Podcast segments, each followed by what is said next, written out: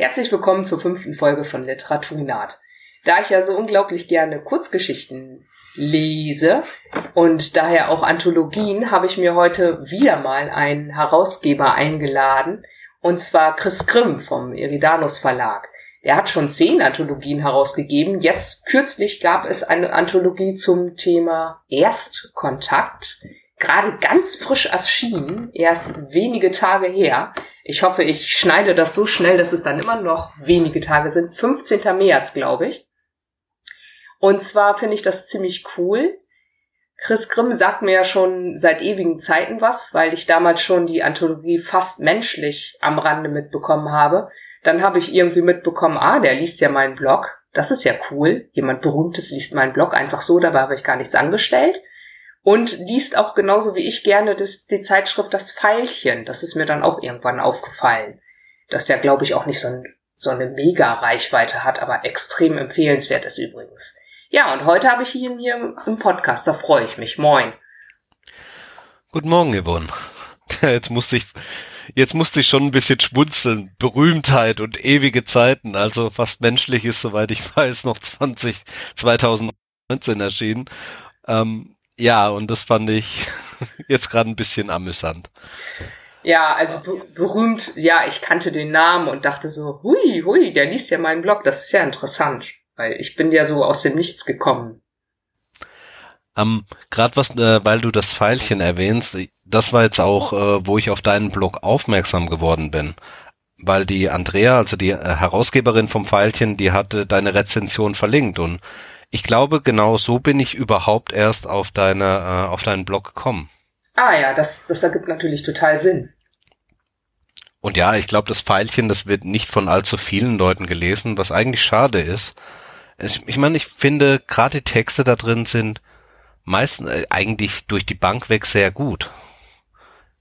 Und ihr Lesetagebuch ist auch voll cool. Ja, definitiv.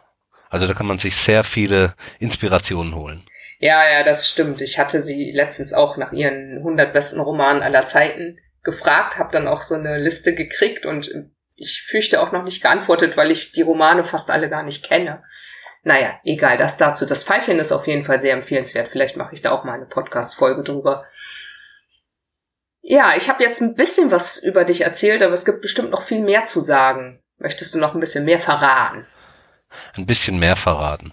Okay, ähm, dann einfach mal die langweiligen Fakten. Ich bin Jahrgang 1985, verheiratet, habe mittlerweile eine anderthalbjährige Tochter und was Science Fiction betrifft, ich glaube, da kann man mich schon so ein bisschen als Geek bezeichnen.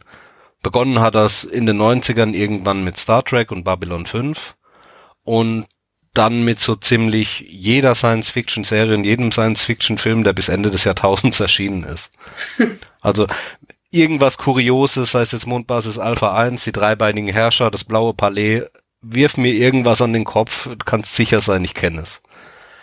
Am Science-Fiction-Literatur, die kam relativ spät eigentlich in meinen Jugendjahren. Es hat dann irgendwann mit Perry Roden angefangen, vorher mit ein paar Kurzgeschichten und ich glaube, es hat bis nach der Jahrtausendwende gedauert, bis ich mir dann äh, Ray Bradbury und Frank Herbert, Andreas Eschbach damals fiel. Ja, das hat also eigentlich bis fast in mein Erwachsenenalter gedauert, bis ich mich mit äh, Science-Fiction-Literatur überhaupt beschäftigt habe. Vorher war das wirklich Film und Serie. Ja, und weil du jetzt gerade die zehn Anthologien erwähnt hast, ich sage immer wieder gern, ich habe meine ersten Schritte an einem Ort, dessen Name nicht genannt werden darf, gegangen. Einfach, weil diese Leichen möchte ich auch im Keller lassen, weil mittlerweile habe ich auch nettere Verlage, gerade den Eridanus Verlag kennengelernt, mit dem das Ganze dann doch schon ein bisschen professioneller und wertiger ist. Joa, soweit erstmal zu meiner Person. Ja, das ist cool. Ich glaube, ich kenne auch nur die Anthologien, die du im Eridanus Verlag gemacht hast. Also deine Leichen im Keller oder alten Sünden sind mir unbekannt und das kann meinetwegen auch so bleiben. Wir können ja nach vorn schauen. ja, die Ausschreibung hatte ich auch damals mitbekommen. Erstkontakt ist jetzt nicht so das wahnsinnig einfache Thema. Letztens sagte mir jemand zu dem Thema Erstkontakt, naja, Man kennt Solaris von Lem, was schon ziemlich großartig ist. Und wenn man dann noch Geschichte deines Lebens von Chiang gelesen hat, was möchte man dann noch zu dem Thema sagen? Aber äh, ihr habt es gewagt und doch eine, Hinter äh, eine Ausschreibung zu diesem Thema gewagt. Wie kam es denn dazu? Ähm, na gut, gerade wenn man so eine Anthologie angeht, dann überlegt man ja so zwei Dinge. Zum einen möchte man ein Thema finden, das viele LeserInnen anspricht und andererseits aber auch ein Thema finden, das es erlaubt, sehr unterschiedliche Geschichten zu verwenden. Je spezifischer etwas ist, kann es teilweise sehr interessant sein. Ich hatte da auch eine Idee, die hieß 2084, also in Anlehnung an George Orwell 1984. Aber jetzt wirst du vielleicht auch ein bisschen schmunzeln, das hat nämlich der Michael Heitel in seinem Verlag schon realisiert. Und da habe ich mir gedacht, okay, dann braucht's von mir zu dem Zeitpunkt erstmal keine Anthologie dazu.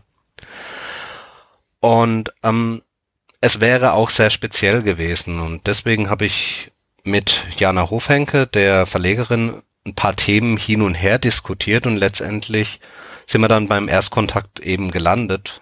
Das ist einfach so ein Thema, das viele interessiert. Ich meine, egal ob Science-Fiction-Fan oder nicht, jeder fragt sich doch, sind wir allein? Und wenn wir nicht allein sind, wo sind sie und warum kommen sie nicht zu uns? Waren sie schon mal bei uns? Gibt es überhaupt die Möglichkeit, dass man miteinander in Kontakt kommen kann? All diese Fragen, die ergeben sich ja aus dem Erstkontakt heraus. Und ja, da hast du jetzt auch schon zwei sehr populäre Geschichten erwähnt. Und ich füge einfach mal noch hinzu, es gibt ja auch über 1000 Folgen Star Trek und Stargate, die ja zur Hälfte praktisch aus Erstkontakt bestehen und irgendwo mindestens ein Drittel aller Science-Fiction-Romane hat irgendwo einen Erstkontakt drin, egal ob das jetzt Space Opera ist oder äh, so wie Perry Roden, der hat ja praktisch alle drei Hefte gibt's wahrscheinlich einen Erstkontakt. Ja, und deswegen sind wir bei diesem Thema geblieben. Da gab's zwar auch eine populäre Anthologie zu dem Zeitpunkt, als wir ausgeschrieben haben, aber wir waren dann einfach mutig genug und haben gedacht, okay, wir kriegen garantiert so 15 bis 20 gute Geschichten zusammen.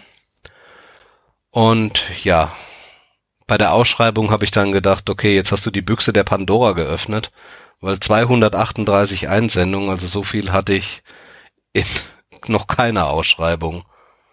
Und ja, glücklicherweise haben sich dann aber auch sehr viele gute Geschichten darunter gefunden und deswegen konnten wir auch diese Anthologie machen. Du hast auch bei Facebook ausgeschrieben. Ähm, Facebook, der Autorenwelt, ähm, den Wortmagiern, bei äh, Bernd Dascheks Literaturausschreibungen, die Prosa-Gruppe. Ähm, also prinzipiell eigentlich überall. Ich bin auch übers SF-Netzwerk gegangen, da habe ich es auch gepostet. Also ich denke, sehr viele AutorInnen haben das Ganze auch mitbekommen. Das finde ich ja auch sehr tapfer, denn auch auf die Gefahr hin, jetzt mal wieder zu direkt zu sein, aber bei Facebook treiben sich ja auch unglaublich viele schrottige AutorInnen herum, die, naja, weiß ich nicht, denen langweilig war oder so. Und da, wo du die Ausschreibung gepostet hast, da gehe ich mal davon aus, dass jetzt nicht nur total tolle Texte auf deinem Tisch gelandet sind. Ja, ich, ich denke, da sollte ich auch ehrlich sein. Von diesen 238 glaube, ich habe es auch so geschrieben, also da waren weit weniger als 70, die ich überhaupt in Erwägung gezogen hätte. Und unter diesen 70 befanden sich jetzt nicht nur Top-Texte, sondern teilweise auch einfach nur Geschichten, die mich nicht geärgert haben. Aber ich sage immer wieder, es gibt Geschichten, da sehe ich, okay, mit einem guten Lektorat kann man da definitiv was rausholen. Ähm, und dann gibt es Texte, da kann ich nur sagen, okay, die Idee ist vielleicht gar nicht schlecht, daraus kann man was machen, aber das kannst du eigentlich von vorne nochmal schreiben. Besser, viel besser und dir viel mehr Gedanken darüber machen. Und das ist nicht unbedingt etwas, äh, das man, ich sage mal, irgendjemand sagen kann, mit dem man nicht ein sehr gutes Vertrauensverhältnis hat. Ich kann da auch nur das Beispiel von mir selbst bringen, wenn mir mein geschätzter Kollege Sven Haupt sagt, schreib das nochmal neu, dann weiß ich, das sagt er mir nicht, um ähm, mich zu ärgern oder um mich klein zu machen, sondern einfach da ist dieses Vertrauen da, okay, du kannst was daraus machen, aber nicht so, wie du es jetzt gemacht hast. Und das kann man bei einer öffentlichen Ausschreibung gar nicht. Das geht nur bei Vertrauensverhältnis. Aber ich kann es dann auch nur wieder sagen, so bei meiner Top 40, da waren viele gute Geschichten dabei. Teilweise noch nicht ganz rund, aber einfach schon mal gut. Und mit der Verlegerin hat sich dann so eine Top 30 herausgebildet, die wir dann schlussendlich, also wir sind schon ans Maximum gegangen, wir sind auf 23 Geschichten gegangen. Theoretisch äh, war es sogar ein bisschen über dem Maximum, weil eigentlich sollte die Anthologie so ein bisschen unter 400 Seiten haben, jetzt hat sie 420. Einfach weil wir bei diesen 23 ähm, uns von keiner wirklich trennen wollten. Das ist an sich als Ergebnis dann ja echt cool, aber ich stelle mir den Weg dahin schon anstrengend vor. Denn um herauszufinden, wie, wie läuft das denn? Weißt du ziemlich schnell, wenn du eine Geschichte liest, so, da kommt nichts mehr oder musst du die alle zu Ende lesen? Ich meine, das kostet ja auch irre viel Zeit. Um, da muss ich sagen, da habe ich so einen gewissen Ehrgeiz. Und das ist für mich auch ein, eine Art Respekt. Jemand hat eine Geschichte für meine Ausschreibung geschrieben oder zumindest eingereicht, hat sich die Mühe gegeben, das Ganze einzureichen, vorzubereiten und in der Regel auch die Einreichungsformalien äh, zu lesen. Und da sollte ich den Respekt haben, diese Geschichte auch zu lesen. Nun ist es wirklich so, wenn ich die ersten Absätze so quer gelesen habe, weil anders bekomme ich das gar nicht hin. Also ich lese da jetzt nicht äh, absolut detailliert, sondern ich überfliege eine Geschichte. Und wenn ich da merke, okay, Satzgestaltung, Aufbau, Struktur, oje, oje, oje, dann ähm, kann man schon davon ausgehen, das wird eigentlich nichts, dann lese ich auch schneller. Ich sage immer, wenn ich langsamer lese, dann ist die Geschichte besser. Ja, so geht's mir bei Rezensionen auch. Aber ich meine, 230 Geschichten sind wirklich viel. Ich glaube, es gab im Jahr 2021 insgesamt irgendwie knapp über 400 Kurzgeschichten in der deutschsprachigen Science Fiction, von denen habe ich vielleicht so 300 gelesen, aufs ganze Jahr verteilt. Und du musstest das ja in einem ziemlich kurzen Zeitraum machen. Na gut, ähm, ich sag mal, rein von der Verlegerin hätte ich mir auch Zeit nehmen können, aber wir hatten äh, da noch äh, das Bedürfnis, das zur Leipziger Buchmesse fertigzustellen, was ja jetzt eigentlich schon ein bisschen ironisch klingt, weil die ist ja abgesagt worden. Und da war mir klar, okay, ich muss innerhalb von zwei bis drei Monaten muss ich die äh, muss ich alle Einsendungen lesen und eine Auswahl treffen. Und deswegen hat sich das auch ergeben. Aber ähm, ich kann es nur betonen, da waren ja auch einige Geschichten drin, die ziemlich gut sind. Also es würde mich nicht wundern, äh, wenn du die äh, in diesem Jahr irgendwo sonst noch liest. Ja.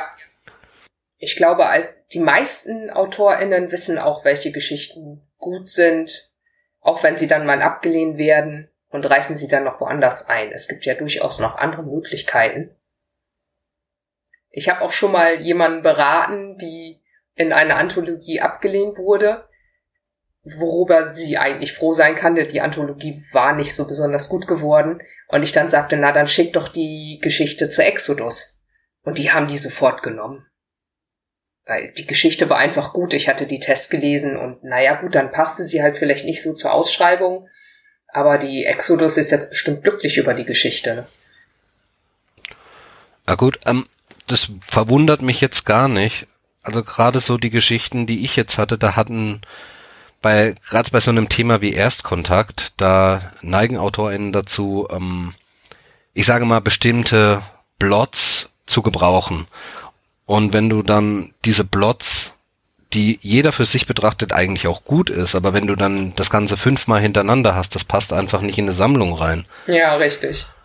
Also so ein ganz typisches Beispiel, was ich sehr häufig bekommen habe. Ähm, du hast eine Geschichte und du wirst sehr lange im Unklaren drüber gela äh, gelassen, ob du jetzt von Aliens oder von Menschen liest. Also das ist ein ja, das ist so ein Aufhänger, den sich viele AutorInnen irgendwie äh, als besonders originell vorgestellt haben, aber ich habe ihn wirklich über 20 Mal bekommen. Also und du weißt ja auch, dass äh, in dieser in Alien Contagium durchaus äh, eine Geschichte drin ist, die in diese Richtung geht. Absolut, aber eben ja. eine. Ja, richtig. Ich muss sagen, ich hatte ja die Ausschreibung auch gesehen, ich war mal wieder zu langsam, aber ich hatte die Idee auch im Kopf hab sie dann aber verworfen, weil ich dachte, hm, das gab es bestimmt schon mal. Hatte dann eine andere Idee, die ich auch begonnen habe, natürlich nicht rechtzeitig fertig. Und die kam mir dann so ein bisschen vor, wie die Körperfresser kommen, wobei ich den Film gar nicht gesehen habe. Und dachte so, hm, das gab's bestimmt auch schon ganz oft. Ich glaube, ich habe noch nicht genug Erstkontaktgeschichten selber gelesen, um zu dem Genre was beitragen zu können. Plus, ich habe auch keine einzige Folge Star Trek gesehen, was auch gefährlich ist. man oh könnte, Gott! man könnte die Ideen wiederverwerten, ohne zu wissen, dass sie in Star Trek schon mal waren. Na gut, jetzt muss man halt auch dazu sagen, man kann das Rad nicht permanent neu erfinden, man muss nur gucken, dass man vielleicht irgendwas Neues aus dem Ganzen herauszieht, auch etwas, was vielleicht zeitgemäß ist. Und gerade was, äh, was Star Trek betrifft, die haben ja auch sehr viele Moralgeschichten drin gehabt, die du in dieser Art nicht mehr erzählen könntest, aber auf eine andere Art. Und deswegen denke ich, ja, es ist von Vorteil, wenn du ähm, relativ viel Science Fiction gesehen und gelesen hast. Aber wenn man es mal herunterbricht, das ist das, was der Anthony Horowitz über Krimis geschrieben hat. Es gibt nur eine begrenzte Anzahl Möglichkeiten, irgendjemand umzubringen und nur eine begrenzte Anzahl an Gründen, es überhaupt zu tun. Und äh, Krimis werden ja immer noch wie, äh, gibt's ja immer noch wie Sand am Meer. Ich denke, man muss immer was Originelles herausfinden und dazu muss man wissen, was man mit der Geschichte überhaupt sagen will. Ja, und das ist auch richtig häufig gelungen. Ich habe ja die Anthologie gelesen. Ich hatte ja gesagt, Hilfe, ich brauche mehr Zeit als eine Woche und durfte dann so ein Vorab-PDF lesen und konnte dann auch relativ zeitig schon die Rezension online stellen. Da habe ich mir jetzt natürlich nicht die Mühe gemacht und alle 23 Geschichten besprochen. Das ist auch ganz schön anstrengend.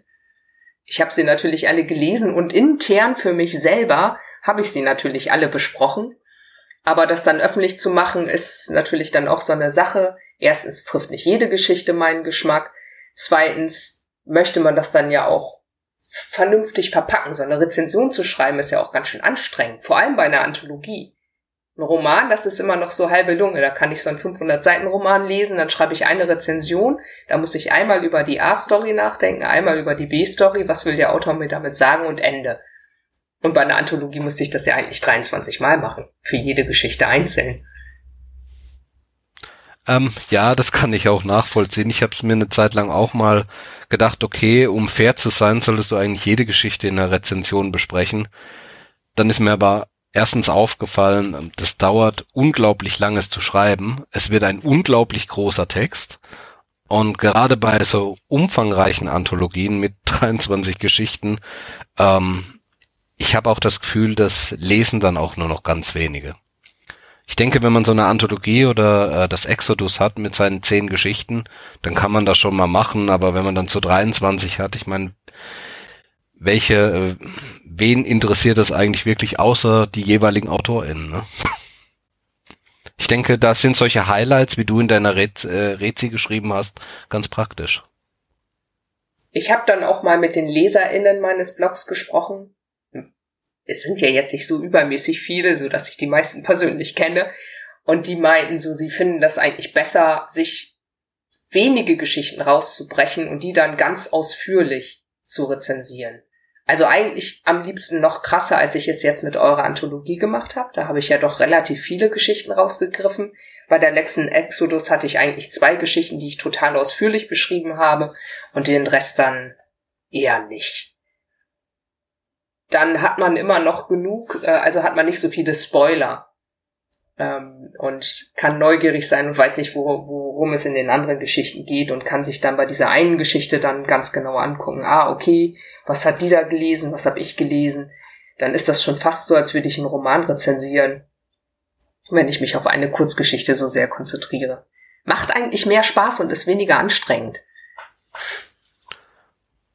Ähm, ja, stimme ich dir auch sogar zu. Wichtig ist mir bei Rezensionen ja auch immer, wie ist der Gesamteindruck? Und wenn ich dann so ein einzelne oder einzelne Highlights auch hervorgehoben sehe, sei es jetzt positiv oder negativ, kann ich mir da auch eher ein Bild davon machen, als wenn ich ähm, 23 oder 25 oder 30 Analysen habe. Und äh, wenn wir jetzt gerade von dieser Exodus sprechen, ähm, die Geschichten, die dir ja besonders hervorgehoben hast, das merkt man ja, glaube ich, auch in diesem Jahr, dass die auch besonders gut ankamen oder besonders bewegt haben, ne? Ja, das stimmt. Was ich auch unglaublich, also ich meine, ist ja kein Geheimnis. Ich mag Kurzgeschichten total gerne. Und bei mehr als 300 Kurzgeschichten kann man sich auch denken, dass die jetzt nicht alle gut waren. Bei einigen davon frage ich mich auch so, okay, die ist jetzt entweder an mir vorbeigegangen, das kann ja auch immer mal sein, oder es war jetzt nicht unbedingt so irre wichtig, die gelesen zu haben. Ähm, aber das muss wohl einfach so sein, wenn man auf Perlensuche ist, dass man dann zwischendurch auch Dinge findet, die vielleicht jetzt nicht ganz so sehr glänzen. äh, ja, das dazu. Mir wurde aber auch gesagt, letztens sehr eindringlich, ich neige zum Loben und solle doch mal mehr kritisieren. Allerdings Allgemeinplätze mögen die Leute nicht. Mir ist dann letztens bei einer Rezension auch von der Anthologie dann doch mal so ein Allgemeinplatz untergekommen, von wegen, dass ich die Anthologie insgesamt jetzt nicht so gelungen fand. Das finden HerausgeberInnen nicht so gut. Daher dachte ich mir, okay, ich muss einfach noch viel konkreter werden. Also was genau hat mir nicht gefallen? Das bringt ja eigentlich niemandem was, wenn ich sage so, okay, das war jetzt nicht so meins. Damit kann ja keiner was anfangen. Was mir bei vielen Rezensionen auffällt, jetzt gerade auch weniger jetzt in den Foren oder in Zeitschriften, aber viel jetzt auch in der ganzen Bloggerblase, auch auf Bookstagram. Viele schreiben zwar ihre Meinung, aber begründen sie wirklich nicht. Und dann ist es für mich als Rezension fast schon wertlos. Dann sehe ich, okay, dir hat das gefallen, okay, dir hat das nicht gefallen, aber ich kann nicht verstehen, warum. Und deswegen ist eine konkrete Rezension Gold wert, weil dann kann ich sehen, okay, warum kam das jetzt nicht an oder warum wird es besonders gut empfunden? Und das kann ich dann mit meinen eigenen Erwartungen so ein bisschen abdecken. Ähm, jetzt muss ich aber auch sagen, gerade kritisieren um des Kritisierens willen, ja, ich glaube, manche KritikerInnen, die haben so das Bedürfnis, okay, wenn ich jetzt nicht was Schlechtes sag und nur Lob, ne, dann werde ich nicht ernst genommen. Und ich denke, man muss nicht etwas schlecht reden oder unbedingt alles Mögliche an Kontra herausziehen, nur damit man ernst genommen wird. Also ich sag auch ganz ehrlich, ich könnte dir jetzt Frank Herberts Dune komplett auseinandernehmen und sagen, der schwafelt und schwafelt und schwafelt und auf der anderen Seite denke ich mir, okay, und warum soll ich das? Das hat dir doch gefallen. Deswegen, man kann ein bisschen objektiv sein, ja, aber wenn man etwas gut findet oder auch überwiegend gut findet, dann muss man da jetzt nicht mindestens fünf Kritikpunkte anführen, um seine Kritik, ich sage mal, valide zu gestalten. Ja, das stimmt. Nur sollte man aufrichtig sein. Und es ist irgendwie klar, dass ich, oder es ist sehr unwahrscheinlich, dass wenn eine Anthologie mehr als fünf Geschichten hat, dass die mir alle gleichermaßen gefallen haben. Und dann überlege ich natürlich auch, was kann ich vernünftigerweise sagen? Zum Beispiel habe ich ja eine Kurzgeschichte genommen und gesagt, okay, der, den Plot und die Idee fand ich super, nur war sie so auf Abstand erzählt, also mehr so rückblickend zusammengefasst und dadurch gab es halt einen großen, großen Abstand zwischen mir und der Figur, die erzählt hat. Das war natürlich sicherlich von dem Autor so beabsichtigt. Das ist jetzt nicht aus Versehen passiert. Aber ich persönlich mag es halt lieber, wenn ich möglichst nah an den Figuren dran bin. Und dann denke ich eben auch jemand, der die Rezension liest, kann sagen, okay, Yvonne fand das nicht so gut, dass der Abstand so groß war, aber mich stört das überhaupt nicht, so dass mir die Geschichte wahrscheinlich gefällt. Ja, deswegen fand ich auch deine Rezension, die du äh, zu der Anthologie geschrieben hast, auch sehr gut. Eben weil du deine Meinung da so ausführlich begründet hast und auch bei Geschichten, die die dir gefallen haben, aber auch Aspekte, die dir davon nicht gefallen haben. Und deswegen, also diese Rezension ist für mich so ein Beispiel für eine wertvolle Rezension. Ich kann einfach sehen, was da beim Lesen in dir vorging oder wie du es empfunden hast. Und damit kann ich dann auch was anfangen. Ja, genau. Zumal ich dir ja noch irgendwie meine internen Notizen an den Kopf geknallt habe, in der Hoffnung, dass du trotzdem noch mit mir sprechen willst. ich habe ja auch so persönliche Macken es gibt ja Dinge, die, die mag ich nicht so gern. Ich mag ja Leerstellen und ich mag es nicht, wenn man mir alles erklärt, denn ich möchte versuchen, das selber zu verstehen, auch auf die Gefahr hin, dass ich dann vielleicht gewisse Dinge übersehe. Und wenn zu viele Adverbien kommen, dann äh, fange ich auch immer an, mich in den Tisch zu krallen. Und Phrasen sind so gar nicht mein Ding. Da habe ich ja auch schon mit Leuten gesprochen, die stört das gar nicht. Die finden das gut. Hauptsache eine Phrase wird korrekt verwendet, dann ist alles in Ordnung. Und wenn ich davon zu viele lese, dann klebe ich immer an der Decke. Das ist aber meine persönliche Macke und dann versuche ich das auch zu schreiben. Okay, die Geschichte war sprachlich sehr angenehm, aber es waren mir zu viele Phrasen, die man anders denkt, ah, Yvonne wieder, das stört sie zwar, aber mir ist das völlig egal, ich finde das angenehm. Ach, das erinnert mich an die zehn Gebote äh, des Autorenlebens. Äh, vermeide Phrasen, sie sind ein alter Hut. ja, also es gibt, das ist wunderbar. Wenn ich es finde, werde ich es dir auch schicken. Ähm, ja, jeder hat seine äh, persönlichen Präferenzen. Und Dinge, die den einen stören, stören die andere jetzt gar nicht. Und für mich ist das auch eigentlich nur logisch. Wenn wir alle denselben Geschmack hätten, gäbe es nur dieselbe Art Bücher und Geschichten. Und gerade bei einer Geschichte, die du nicht besonders, ähm, über die du nicht besonders reden wolltest, sagen wir mal so.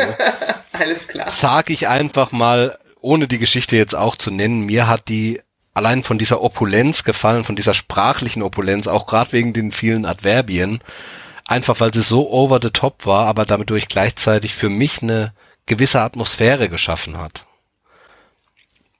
Ich vergleiche das auch immer gern mit ein bisschen mit der Musik. Man kann äh, Pink Floyd Shine on You Crazy Diamond. Man kann natürlich erst mit dem Radio Edit beginnen und den, äh, das ganze Intro überspringen und diese ganzen Bridges und so weiter und der Song ist trotzdem noch gut, aber man kann diesen Song auch als dieses 18-minütige Meisterwerk genießen. Und da denke ich, das ist Geschmackssache, das ist pure Geschmackssache teilweise, nicht alles, aber in manchen Dingen, gerade wenn es um einen eher schlanken Erzählstil geht, eine schlanke Wortwahl oder diese opulente, blumige Sprache, das ist unglaublich viel Geschmack. Ja, das stimmt. Das ist wie Parfum. Ich finde das auch besser, jemand riecht ein bisschen, als dass er Parfum benutzt. Ich mag halt Authentizität. Und wenn dann der Stil zu opulent ist, dann äh, komme ich mir so vor, als hätte jemand zu viel Parfum aufgetragen. Ja, aber wie gesagt, also letztens wollte mir auch jemand, äh, ich schreibe ja irgendwie mit dem halben Fandom, jemand erzählen, das sei total klar, welche Geschichte gut sei und welche schlecht sei. Und das finde ich gar nicht. Weil zum Beispiel, wir hatten ja schon über die Anthologie, am Anfang war das Bild geschrieben, da gab es auch ein paar Geschichten, bei denen ich dachte, ja, das war jetzt nicht so meins. Und andere Leute schrieben dann, boah, das war die beste Geschichte in der Anthologie. Offensichtlich hatte die Anthologie gar keine Allgemeinausfälle. Es gab zwar Geschichten, die mich persönlich nicht so mitgerissen haben, aber andere Leute sagen dann wieder genau das Gegenteil. Das ist ja das Beste, was dir passieren kann. Deswegen, ich hoffe, ihr kriegt noch viele Rezensionen, weil möglicherweise sind dann genau die Geschichten, die ich vielleicht ausgespart habe, weil ich gedacht habe, okay, dazu sollte ich vielleicht nichts sagen, dann die Lieblinge von anderen RezensentInnen. Möglich, also ich bin auch sehr gespannt. Vor allem für mich als Herausgeber ist das ja auch ähm, sehr interessant, nicht nur für die Autoren, die, äh, die schwitzen natürlich ein bisschen, wenn sie Rezensionen aufmachen. Für mich ist das dann das sehr interessant, welche Geschichten wurden jetzt besonders äh, bemerkt, welche Geschichten vielleicht weniger und wo sind dann auch die Unterschiede zwischen den einzelnen Rezensentinnen. Das finde ich dann, ja, mich bringt das ja auch weiter, um zu sehen, ob dieses kleine Gesamtkunstwerk Anthologie auch funktioniert hat. Genau. Und ähm, gerade bei am Anfang war das Bild, da schließe ich mich auch dem allgemeinen Tenor an. Ich würde sagen, da war kein Ausfall dabei. Und da muss ich sagen, da haben die drei wirklich einen Bombenjob gemacht. Also das ist für mich eine der besten Sammlungen der letzten Jahre. Ja. Also jetzt mache ich auch gern hier ein bisschen Schleichwerbung für eine andere Anthologie, weil die war unglaublich toll. Muss ja, ich sagen. Die war wirklich gut, das stimmt. Das ist, äh, das ist echt schick. Da muss aber auch unglaublich viel Schweiß reingeflossen sein. Ich hatte ja mit Aiki in der vorletzten Folge darüber gesprochen. Die haben sich ja auch wirklich, äh, ja, wie gesagt, also es, es war einfach gut, aber die hatten auch äh, ähnlich viele Einreichungen wie ihr zu eurer, glaube ich. Also da musste, glaube ich, auch viel gelesen werden, um diese P1 zu finden und auch viel lektoriert. Ja, nee, aber wie gesagt, ich, ich stehe auf Anthologien. Ich bin dann immer ein bisschen traurig, wenn mir eine Anthologie nicht so gut gefällt. Ich hatte letztens auch schon überlegt, will ich überhaupt? Im letzten Jahr hatte ich irgendwann mal eine Rezensionsanfrage bekommen und die Anthologie hatte mir dann nicht so gut gefallen. Dann habe ich auch ewig überlegt, mache ich das jetzt? Wie mache ich das jetzt? Weil manchmal ist ja auch klar, dass AutorInnen noch ganz am Anfang ihrer Karriere stehen. Und da waren zum Beispiel viele dabei, die wirklich erst 16 waren, also richtig jung. Und ich meine, ich möchte doch nicht eine Geschichte von einem 16-Jährigen jetzt total verreißen, der vielleicht in zehn Jahren so dermaßen schweinescheiß gut ist, dass ich ein Autogramm von ihm will. Ähm, das muss ja auch irgendwie konstruktiv sein. Ich habe ja mit 16 auch noch ganz am Anfang gestanden. Wahrscheinlich stehe ich jetzt auch noch nicht so wahnsinnig viel weiter, aber du weißt, was ich meine, ne? Man möchte ja auch nicht zarte Pflänzchen zertrampeln. Um, ja, ich, ich verstehe, was du meinst. Ich neige dann eher dazu, mich ein bisschen zurückzuhalten. Ich meine, klar, jemand, der seit, der seine erste Geschichte schreibt oder seit ein, zwei, drei Jahren schreibt. Ich meine, nehmen wir jetzt mal als Gegenbeispiel die äh, immer noch sehr präsenten Steinmüllers. Ne, die können gar nichts mehr Schlechtes schreiben, weil die einfach so viel geschrieben haben. Die sind so drin, die können vielleicht nicht unbedingt das Beste schreiben, was sie können, aber die können auch nichts mehr Schlechtes schreiben. Doch, das können sie. Wenn du das sagst. Also ich glaube, ich habe nicht war, so viel davon gelesen. Das war eine Solo-Geschichte von von Karl-Heinz Steinmüller. Ich glaube in der Future Work Anthologie im letzten Jahr. Da habe ich absolut nicht gewusst, was er von mir will. Und ein paar andere Leute, mit denen ich gesprochen habe, haben es auch nicht gewusst. Entweder war es mein Unvermögen, das kann auch immer sein. Aber ich habe gedacht, was soll das? Wobei das eine Ausnahme ist. Ich habe andere Kurzgeschichten von den beiden gelesen und da gehe ich mit dir mit. Auch die, die gewonnen hat beim KLP letztes Jahr, die hat mir sehr, sehr gut gefallen. Diese Mars-Geschichte, das war super. Aber das heißt nicht, dass ich weiß nicht, gibt es überhaupt jemanden, der nur Gutes fabriziert? Sogar Stephen King, da habe ich einige Romane abgebrochen, weil ich dachte, mhm. was willst du denn jetzt von mir? Ja, nicht nur King ist immer König. ja, da, da gehe ich als Die Hard King-Fan sogar mit. Ich denke einfach nur, wenn jemand was veröffentlicht, ich bin eher ein bisschen zurückhaltend, wenn es darum geht, öffentlich irgendwas zu zerreißen. Da suche ich dann lieber äh, den Dialog mit der Autorin oder dem Autor. Und gerade bei Rezensionsexemplaren, die ich teilweise bekommen habe, habe ich mich dagegen entschieden, eine Rezi zu schreiben, weil ich möchte das Ganze auch nicht schönigen. Ja. Da sage ich dann lieber, okay, folgendes, das wäre meine Rezension gewesen. Das schreibe ich dann auch ziemlich ehrlich runter. Hm. Ich muss auch zugeben, ich hatte nur einmal äh, dann eine negative Reaktion darauf. Begeistert äh, ist man auf so eine Reaktion nicht, aber ich hatte nur einmal eine negative.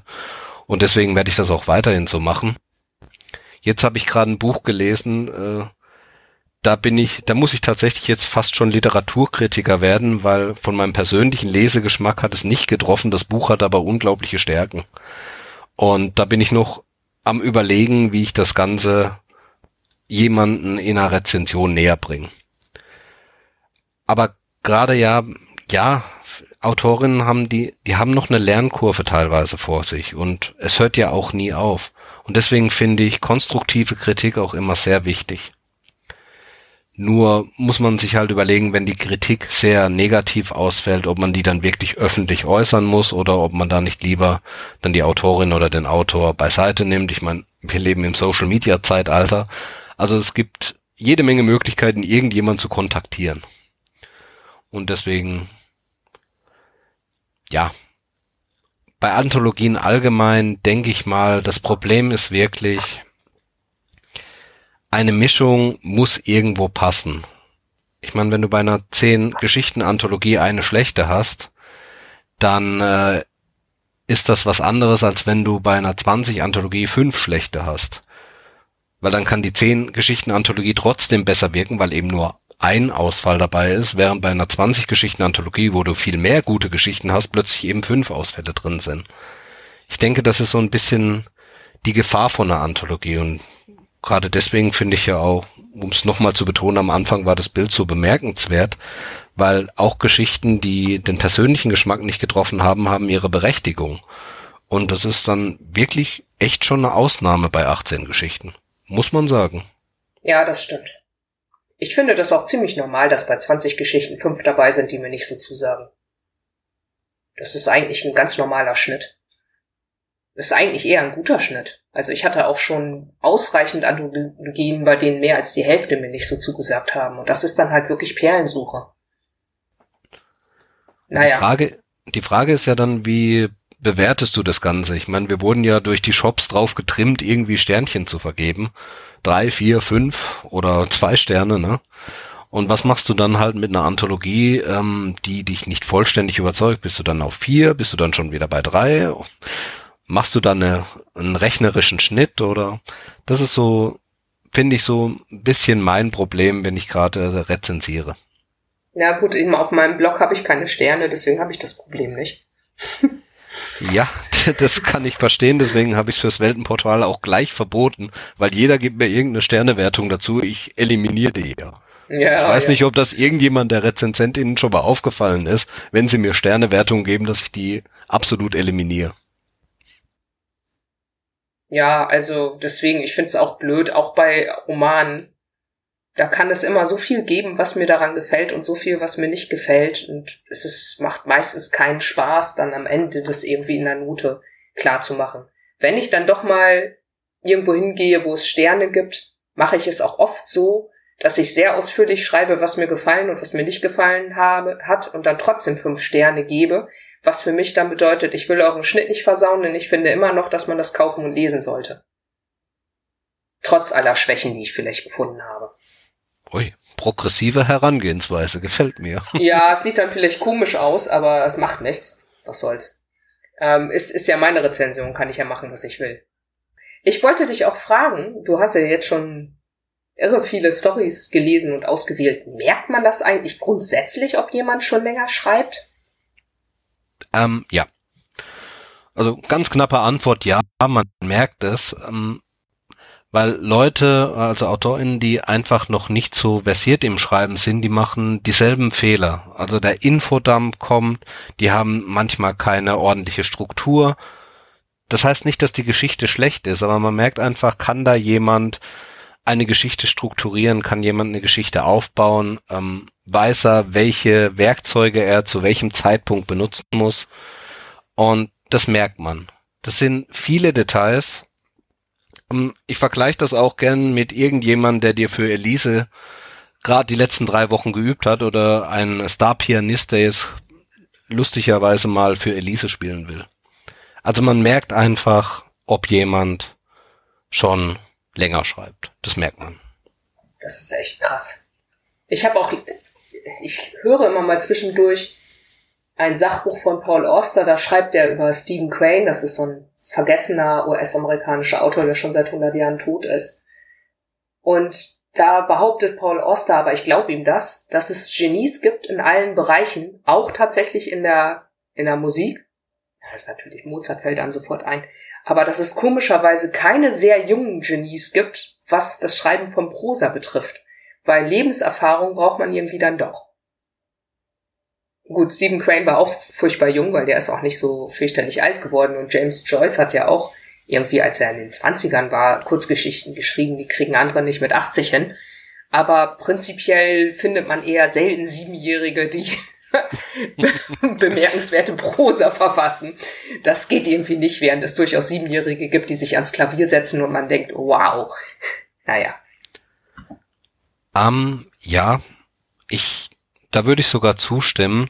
Natürlich gibt es immer wieder die Gegenbeispiele. Ich meine, äh, Jane Austen war jetzt nur auch nicht besonderlich alt, als sie ihre Meisterwerke geschrieben hat. Aber ja, ich denke, je ein Text lebt ja auch viel von Beobachtungen, von Beschreibungen, von Gedanken, von Wahrnehmung. Und ich denke, je mehr du selber in deinem Leben wahrnimmst und je interessanter deine Biografie verläuft, desto wertiger wird auch dein Text. Also ich könnte mir natürlich vorstellen, irgendjemand, der äh, im, in Hintertupfingen sein Leben lang nicht rauskommt und sich nur in der Schenke herumtreibt, der wird auch mit 70 keine guten Texte schreiben können. Aber generell, je mehr Lebenserfahrung du hast und je mehr du auch erlebt hast, mitbekommst und dich, du musst ja auch selber äh, dich erstmal auf ein Level bringen, viel wahrzunehmen. Und ich denke, als 15, 16, 17-Jähriger, da ähm, hast du vielleicht so diese, diese, diesen Wissensdrang und diese natürliche Wut, die man in diesem Alter hat, aber eben auch noch nicht diesen Weitblick. Und deswegen denke ich, ja, Erfahrung hilft, ist nicht soll nicht allgemein verstanden werden, aber ich denke, es hilft schon viel für einen Text. Also ich frage mich, ich frage mich auch, äh, wie ich vielleicht mit 60 schreibe. Ja, ist auch ein bisschen meine Hoffnung, dass das im wachsenden Alter noch deutlich besser wird. Da hätte ich jetzt schon Lust dazu, dass es besser wird. Besser ist immer gut. Was mir aufgefallen ist bei mir persönlich, ich habe ja diese lange Schreibpause gehabt von zehn Jahren, die ich erst vor zwei Jahren dann wieder unterbrochen habe, also die Pause unterbrochen. Und äh, das ist ganz anders. In den zehn Jahren ist natürlich viel passiert. Und ich weiß nicht, es ist aber so anders, dass man es kaum vergleichen kann. Ich glaube schon, dass es besser ist, aber ein paar Sachen waren auch vorher besser. Ein paar Sachen so, so drauf losschreiben ohne Plan, mit viel Zeit. Das ging natürlich früher ganz gut, als ich jung und ungebunden war. Das ist jetzt eher nicht mehr so zeiteffizient. Und ein paar Sachen waren halt auch einfach ähm, geil, weil sie so authentisch klangen, so spontan. Und ich glaube, das ist nicht mehr.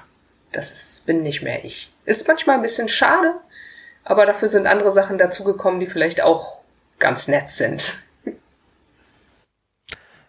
Ja, das Gefühl kenne ich. Also da ist unsere Biografie auch relativ ähnlich verlaufen. Ich habe in meinen Jugendtagen unglaublich viel geschrieben, unglaublich viel und schlecht, würde ich meinen, aber mit einer Leidenschaft, ähm, bei der ich mich heute frage, ob ich die verloren habe. Vermutlich liegt es auch daran, mittlerweile viel gelesen zu haben, mittlerweile ein paar Sachen herausbekommen äh, zu haben. Und eigentlich ist fast schon das Schlechteste, was man machen kann, die Laudatius zum KLP zu lesen, weil dann verinnerlicht man das, oh, druckst du das auch mit deinen Geschichten aus? Oh, vielleicht solltest du noch mehr in die Tiefe gehen, oh. Und dann nimmst du dir schon ein bisschen diese kreative Spontanität, sage ich mal. Du bekommst mit, was an anderen Werken geschätzt wird, ähm, und dieses drauf losschreiben, dieses voller Leidenschaft die nächsten drei Stunden in der Nacht brennen. Ich hoffe mal, dass ich sowas zumindest ein bisschen wiederfinde, weil das war in meinen Jugendtagen wirklich häufig. Ich habe mich an den Rechner gesetzt und von morgens bis abends durchgeschrieben und danach habe ich natürlich auch noch was gelesen, ist klar. Und ja, manchmal wünschte ich mir diese Tage, dieses, dieses nostalgische Gefühl kommt dann so einen Tag hättest du eigentlich gerne wieder wohl wissen, dass er wahrscheinlich nie wieder kommen wird, aber genau deswegen ist diese Nostalgie auch so stark. Ja, ich weiß ganz genau, wovon du sprichst. Es ist wirklich, äh, wirklich witzig. Und teilweise ist das, was da rausgekommen war, noch nicht mal so übel, also überarbeitungswürdig ohne Ende. Und vielleicht mache ich das auch, weil heute habe ich die Geduld, das zu überarbeiten. Damals war das eher nicht so. Das war dann draußen und dann war erstmal gut. Und dann lag es da halt rum und ja. Hm. Und heutzutage könnte ich das nehmen und diese ungeschliffenen Ideen mal so ein bisschen, ja, mal schauen, was davon noch was taugt. Einiges ist nicht mehr zeitgemäß. Weil natürlich habe ich ohne Ende Klischees bedient, die ich nicht mal kannte. Also von denen ich nicht mal wusste, dass es Klischees sind. Die Sachen kann man natürlich nur noch wegwerfen. Aber es ist zum Glück nur nicht alles so geworden.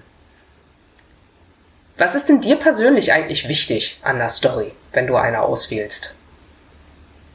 Ja. Oi, jetzt hast du, jetzt hast du mich mit einer Denkpause erwischt. Das beim Podcast zwar nicht so förderlich, aber was ist mir wichtig?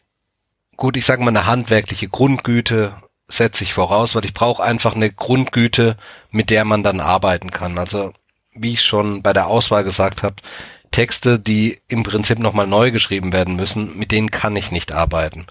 Das mache ich dann für einen Freund oder eine Freundin, mache ich das dann gern, aber als äh, Herausgeber von einer Anthologie weniger. Ich sag mal, bei dieser Grundgüte ist für mich erstmal wichtig, hat sich äh, der Autor, die Autorin hat das, wurde sich da Gedanken drüber gemacht, was diese Geschichte eigentlich aussagen will. Das muss man dem Leser oder Leserin, das muss man denn nicht mal besonders aufs Brot schmieren, aber ich muss sehen, okay, da steckt was dahinter. Da gibt es einen Grund, warum diese Geschichte erzählt wird. Diese Geschichte läuft auf irgendwas hinaus. Und ähm, gerade wenn man jetzt in der Science Fiction unterwegs ist, muss man sich eben bewusst sein, dass es, dass viele Ideen, viele Plots auch schon umgesetzt worden sind und da ist es tödlich, wenn man eine sehr bekannte Geschichte nur variiert. Ich meine, du hast selber die Parallelen zur Geschichte deines Lebens gezogen oder auch, was war die andere Geschichte, zu der du die Parallel? Contact vom, äh, vom Sagan, genau. Ja, ähm, wie gesagt, man kann das Rad nicht komplett neu erfinden, aber man muss irgendwas Neues aus dem Ganzen herausholen. Und es geht auch meistens am besten damit, wenn man sich der Zeit bewusst ist, in der man lebt. Ich meine, man muss nur die Nachrichten anschauen, man muss in die Welt hinausschauen. Äh, und eigentlich ist es unmöglich, dass man von all diesen Geschehnissen um uns herum äh, nicht irgendwie inspiriert wird. Nicht unbedingt auf die schönste Weise inspiriert, aber dann ähm, merkt man halt einfach, kann da jemand dieses Zeitgeschehen, das passiert, diese Welt um ihn oder sie herum, kann man das wahrnehmen und dann vielleicht sogar in eine Science-Fiction-Geschichte extrapolieren. Also man muss nicht alles extrapolieren, aber man kann das, was passiert, wahrnehmen und dann zu schauen, wie geht es jetzt weiter. Ja, das sind so die Sachen, die mir bei einer Geschichte wichtig sind. Jemand muss sich einfach erstmal Gedanken drüber machen, was diese Geschichte überhaupt aussagen soll. Was ist der Ton und was möchte man auch eigentlich, dass ankommt? Ich meine, das Schlimmste, was mir irgendjemand sagen kann, ist, dass er nur unterhalten will. Ich meine, das setzt sich voraus, wenn jemand einen, äh, einen Prosatext schreibt, dass er unterhalten will. Aber äh, es braucht eben noch ein bisschen mehr. Ja, in der Regel schon. Da müsste es schon sehr unterhaltsam sein, dass mir das reicht. So wie Sternwanderer von Neil Gaiman oder so. Das ist schon sehr unterhaltsam und es ist nicht so schlimm, dass der Autor nicht wirklich irgendwo damit hin will.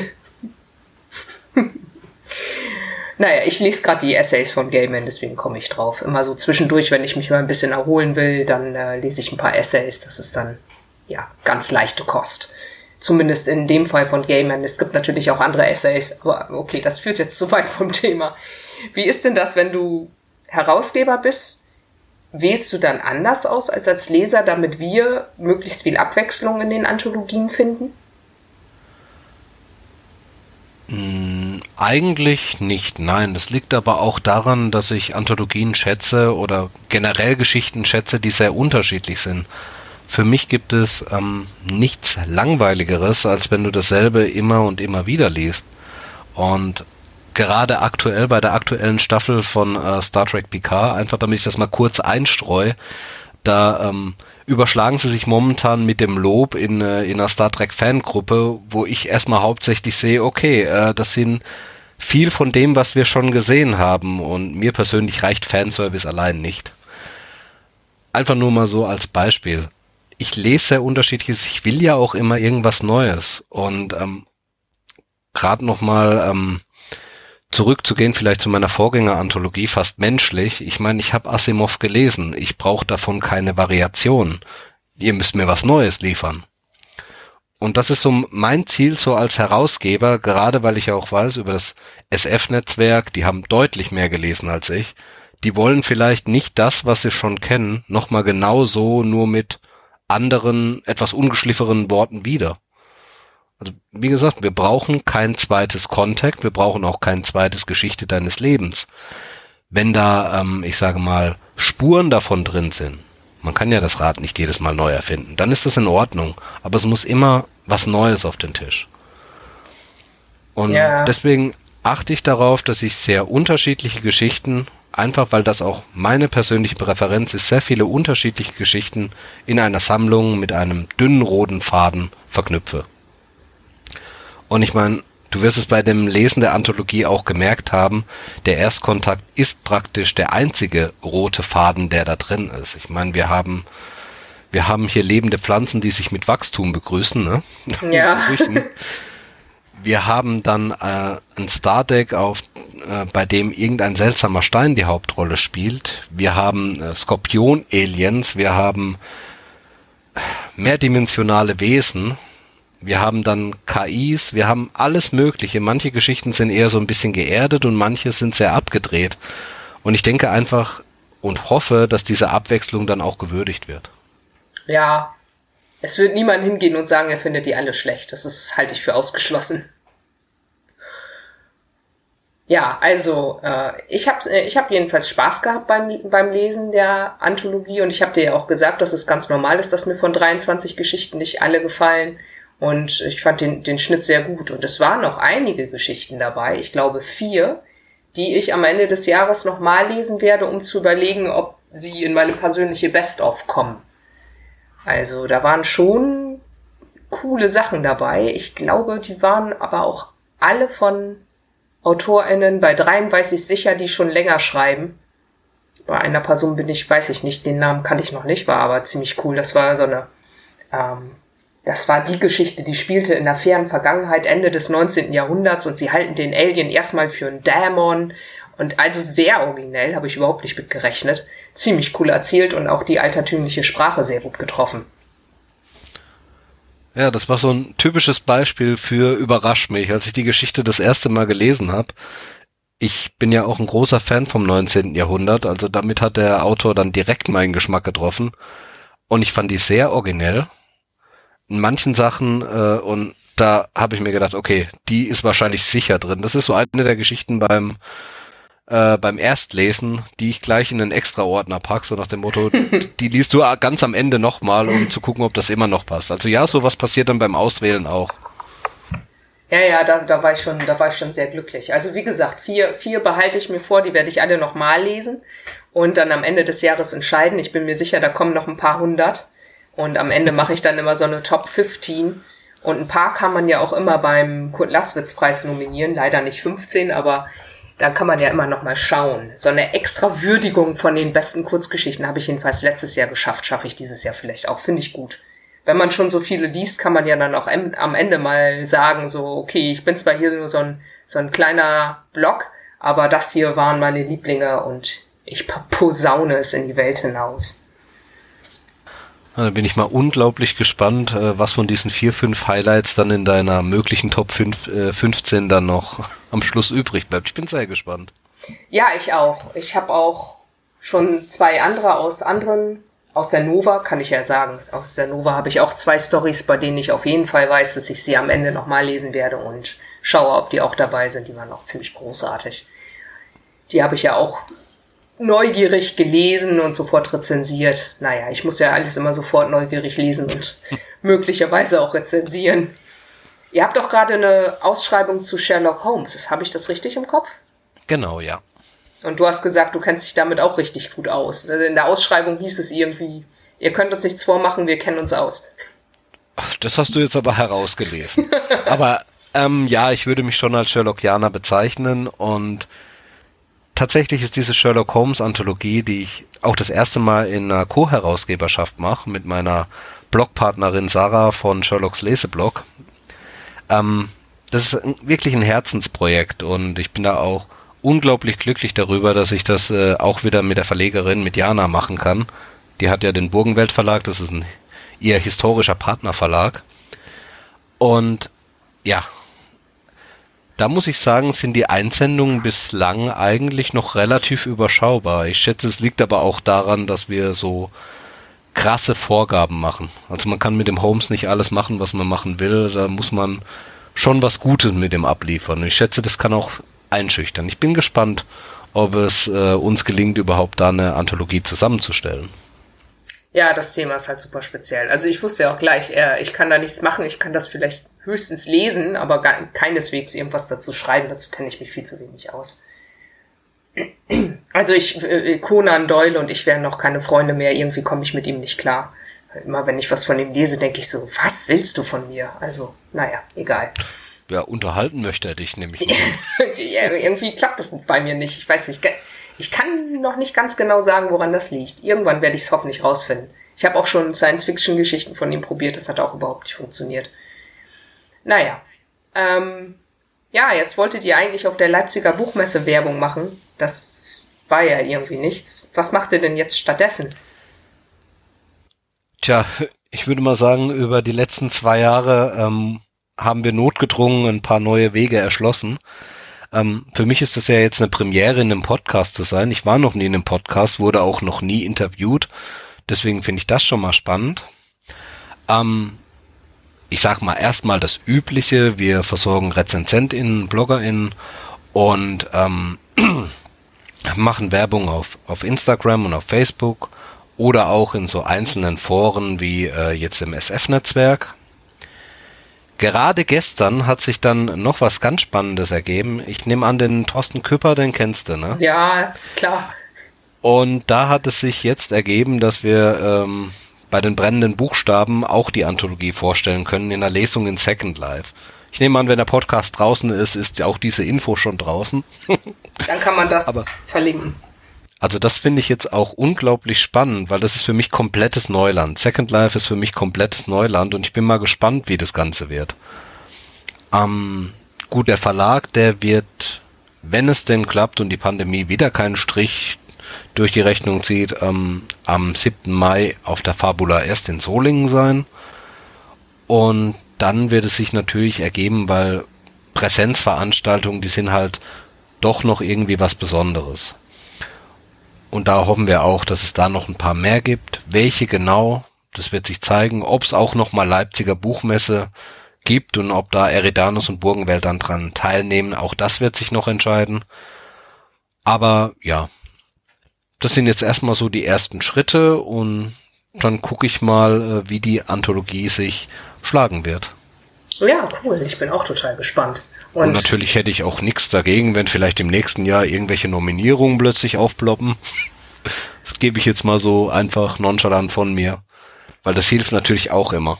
Ich habe auch den Eindruck, bei, beim DSFP ist es ein bisschen, bisschen anders, weil das eine kleinere Gruppe ist und da kann man auch mal in die Runde wer, äh, schreien, lest das, das ist gut. Ähm, beim KLP ist es, glaube ich, schon so, was viel gelesen wird, hat halt viele Chancen. Also Exodus zum Beispiel äh, hat man ja auch gesehen an den Nominierungen, die jetzt kürzlich rauskamen. Und am Anfang war das Bild, war auch was von Macht und Wort, ja, ne? Eine Story von Hans-Jürgen, glaube ich. Genau. Also das ist halt die Hirnkost-Anthologien, die kennen viele, die Exodus lesen viele, die Nova war äh, immerhin auch mit einer Story dabei. Ja, und CT scheint auch gut gelesen zu werden. Ja, klar, beim KLP merkt man natürlich, was lesen die, die Nominierenden. Das genau. merkt man. Weil manche werden dann natürlich sich ein bisschen äh, tiefer in den Veröffentlichungsdschungel wühlen, aber ja, ich könnte es verstehen. Ich meine, ich, ich lese auch die Exodus im Abo, lese gelegentlich die Nova und schaffe mir aber deswegen, gerade weil ich ja damit Kurzgeschichten praktisch schon versorgt bin, nicht jede Anthologie an, die irgendwie erscheint. Deswegen wundert es mich auch gar nicht, dass gerade bei diesen verbreiteten, dass die auch immer wieder auf diesen Nominierungslisten landen. Weil einerseits ist da die Qualität da und andererseits ist eben die große Verbreitung da. Da hat man dann mit so einer kleinen Anthologie, die vielleicht auch in einem nicht ganz bekannten Verlag erschienen ist, eher weniger Chancen. Aber ja, deswegen finde ich es ja auch toll, dass es diese beiden unterschiedlichen Preise in der Szene noch gibt. Einmal den KLP und einmal dann den DSFP. Einfach damit man ähm, ja so ein bisschen auch die Vergleichsmöglichkeiten hat. Die KLP-Liste ist ja draußen und ähm, ich bin mal gespannt, was, was beim DSFP dann aufschlägt, wo da die Gemeinsamkeiten, aber auch die Unterschiede liegen. Mir ist jedenfalls aufgefallen, letztes Jahr hat ja Sven Haupt gewonnen beim DSFP, während er, glaube ich, beim KLP noch gar nicht auf dem Schirm war. Ist das richtig? Ähm, ja, das ist richtig. Und äh, da ich ja Sven kenne und ähm, ich kenne ja auch, muss man jetzt sagen, die Verkaufszahlen von die Sprache der Blumen vorher. Also das war schon ein Glücksfall, dass der wirklich im DSFP-Komitee bemerkt worden ist, weil dieser Roman, der wäre gnadenlos untergegangen. Und das wäre wirklich schade. Also ich freue mich unglaublich für Sven, äh, dass er diese Chance da so bekommen hat. Weil wie gesagt, rein von der Verbreitung her hätte dieser, wäre dieser Roman komplett untergegangen. Das liegt natürlich am Verlag. Das liegt natürlich auch ein bisschen mit daran, dass Sven sich gern so ein bisschen einigelt, ne?